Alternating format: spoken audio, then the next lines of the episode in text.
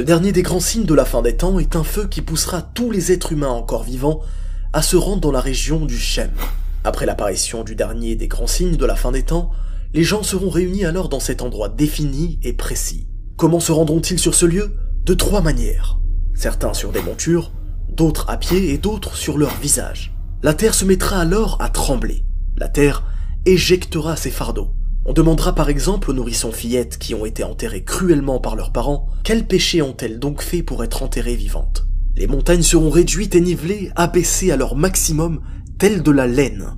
Les mers et les océans se mettront à bouillir et se déchaîner. La vue sera éblouie par un rayonnement intense, la lune s'éclipsera, et le soleil et la lune seront alors réunis. Les gens se mettront à courir pour fuir, en levant la tête avec un regard hagard, c'est-à-dire égaré et farouche, mais à partir de ce moment précis, personne ne pourra trouver une issue. À quel point ce jour sera terrifiant Au point où tu fuiras ton frère, ton père, ta mère, ta compagne et même tes enfants. Au point où la nourrice ne se souviendra même plus des enfants qu'elle aura allaités. Au point où les jeunes enfants se mettront à avoir des cheveux blancs tels des vieillards.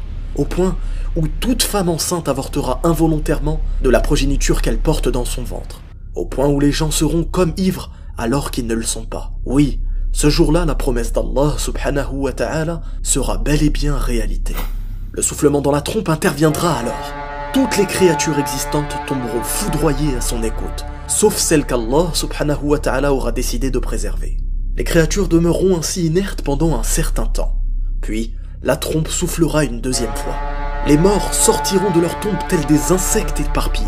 Qu'adviendra-t-il de ceux qui se sont fait incinérer et brûler Allah subhanahu wa ta'ala nous informe que tous les membres du corps seront réunis un à un, organe par organe, phalange par phalange, dans la sourate al-Qiyamah.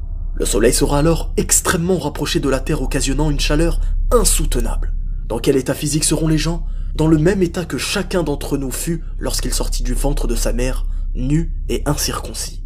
La sueur engendrée par la forte chaleur arrivera pour certains aux chevilles, d'autres au niveau des visages et d'autres s'y noieront même. Imaginez-vous, si chaque âme injuste possédait tout ce qu'il y a sur Terre, elle le donnerait pour sa rançon. Qui sera présent Tous les êtres humains et djinns que cette terre est connue, de Adam alayhi salam jusqu'au dernier des humains. Mais combien de temps durera le jugement dernier? Pour vous donner une idée, ce jour-là, les gens penseront que leur vie sur Terre n'a duré que quelques heures tout au plus, comparé aux 50 000 années que comptera ce seul jour unique. Les croyants sincères seront à l'ombre du trône d'Allah subhanahu wa ta'ala auprès de leur famille protégée de cette forte chaleur.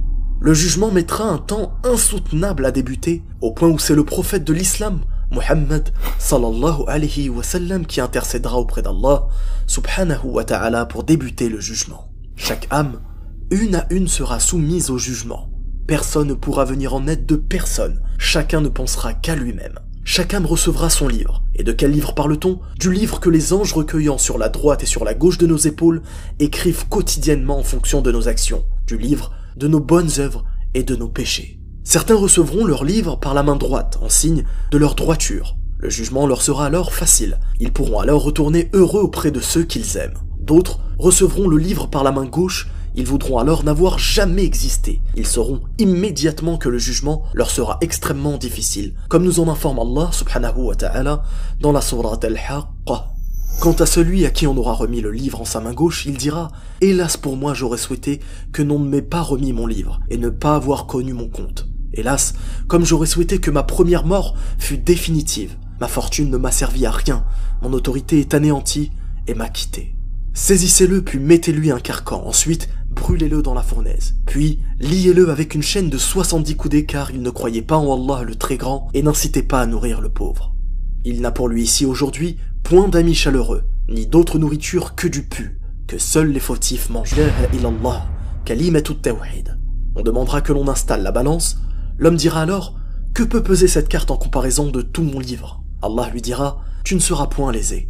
Puis Allah subhanahu wa ta'ala ordonnera que l'on mette le livre sur un plateau de la balance et sur l'autre la carte de l'attestation de foi, La ilaha illallah. Le livre deviendra si léger que la balance portant l'attestation de foi penchera. En vérité, dit le messager d'Allah sallallahu alayhi wa sallam, rien ne peut peser plus lourd que le nom d'Allah subhanahu wa ta'ala. Ce jour-là, chaque croyant se verra attribuer une part de lumière par Allah subhanahu wa ta'ala.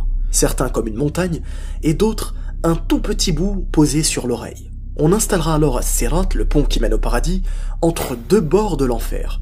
Ce pont sera aussi étroit que la lame d'une épée. Chacun traversera ce pont selon la lumière qui lui aura été attribuée, certains aussi rapides qu'un clin d'œil et d'autres en rampant avec difficulté. Ce dernier verra alors l'enfer de très près au point où ses mains seront touchées par le feu, mais il parviendra tout de même jusqu'au bout.